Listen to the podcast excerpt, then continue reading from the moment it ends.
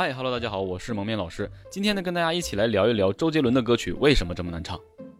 首先，周杰伦在演唱歌曲的时候，他的主歌部分呢是非常柔和的，而且呢，还有很多歌曲呢，主歌基本上都可以用真声去来进入。那么，主歌用真声进入演唱的话呢，基本上都处于中音区以下。那我们值得一提的就是，周杰伦的歌曲的高潮部分，也就是副歌部分，都特别特别的高。那他呢，个人就有一个能力。就是呢，我们正常来讲，我们去演唱一首歌曲，可能到了高音的话呢，我们还可以缓一缓。但是他的歌曲，他的创作，包括他的这个作曲形式呢，导致他的作品在副歌到高潮部分的时候，是一直顶住了高音去演唱的。所以很多人呢，并不是不能完全演唱，而是演唱了之后呢，会怎么样？因为长久的一直处于一个高音的状态下，所以声带的耐久度就降低了，我们就没有办法一直呃完成他这个副歌的演唱。所以呢，大部分的周杰伦的歌曲呢，的确是可听度非常高，但是传唱度并不很高，因为没有人能够把他的歌曲，呃，就是完整的唱完，就一小部分啊，喜欢他的歌曲的人也只是听一听到唱的时候呢，自己也还不行。所以今天就想跟大家说一下周杰伦的歌曲为什么这么高，另外呢，也会跟大家交代一下如何来唱周杰伦歌曲，这个特别高的高音用什么位置去进行演唱。那我们首先对周杰伦的这个高音歌曲呢，最常见的有一些。呃，作品比如说《一路向北》《搁浅》《不能说的秘密》一点点最长的电影，呃，还有这个算什么男人，这是我们经常可听度比较高的，而且呢，到副歌一直僵持住很多高音的这样的歌曲，我们给大家做一个简单的示范。方向盘周围会转着我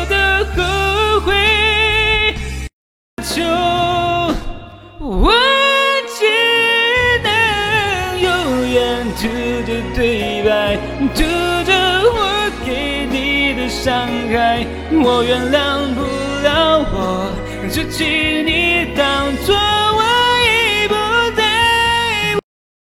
飘落后才发现这幸福的碎片，要我怎么捡？窗都花了，要我记得？记得你叫我忘了吧，记得你叫我忘。好了，为大家做了一个简短的示范，你会发现周杰伦的歌曲真是越到后面越高。我们来分析一下，其实常规歌曲呢，基本上都是这样的，主歌部分会弱一些，然后第一段的副歌高潮部分呢，可能会相对渐强一些。而且现在随着我们流行演唱的唱法呢越来越丰富，第一段的副歌很有可能我们都用高音气声来演唱。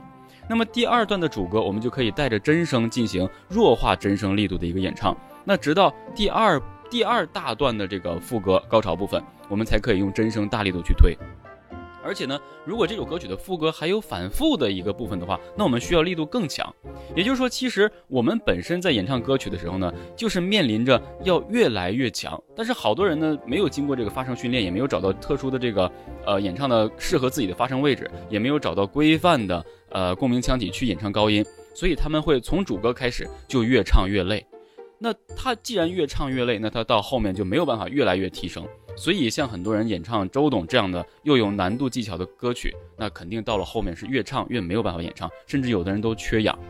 所以呢，就周董的这个歌曲的话，到了副歌是一点点情绪力度统一提升，有的时候呢，在统一提升之后呢，还要再升调，所以的歌曲就非常难唱。所以周董的歌曲难，并不是完全难在技巧上，因为这个流行演唱的技巧呢，基本上都是常规输出。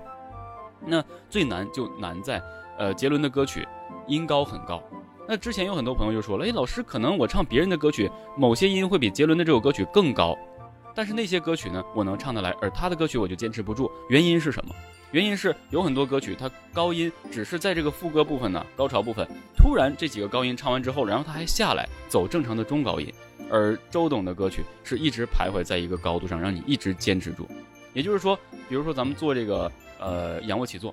你瞬间起来一下，OK，你感觉你再瞬间。但是如果让你一直停在半半空中这个位置啊，起来这个不是说九十度起来这四十五度这个时候，你一直绷着你就绷不住。这个呢，声带周边的肌肉也是一个道理，你一直在这绷着绷着绷着，它就没有劲儿了。所以周杰伦的歌曲就非常难唱。另外呢，我想说一点啊，就是为什么他的歌曲会写成这样？因为他也是按照自己的适合的高度和他自己的声带的能力来去。为作曲去进行编曲的，所以呢，有很多人呢就会说了，那他的歌我唱不上去。你也要知道，杰伦也是通过多年的练习才有现在的这个演唱的能力啊。因为可能人家从小就喜欢唱，然后写歌等等等等。那你呢？如果上来就想唱的话，你跳过了这些练习，除非你真的是天资聪慧，特别特别厉害，天生的高高音调门就高，不然的话，演唱杰伦的歌曲是真的会遇到相应的问题。那么要如何来呃找到方法去唱杰伦的歌曲？到了副歌，最起码你能够有一个很平稳的声带的一个耐久度呢？那我们下节跟大家一起来揭晓。那好了，我们下次视频不见不散，拜拜。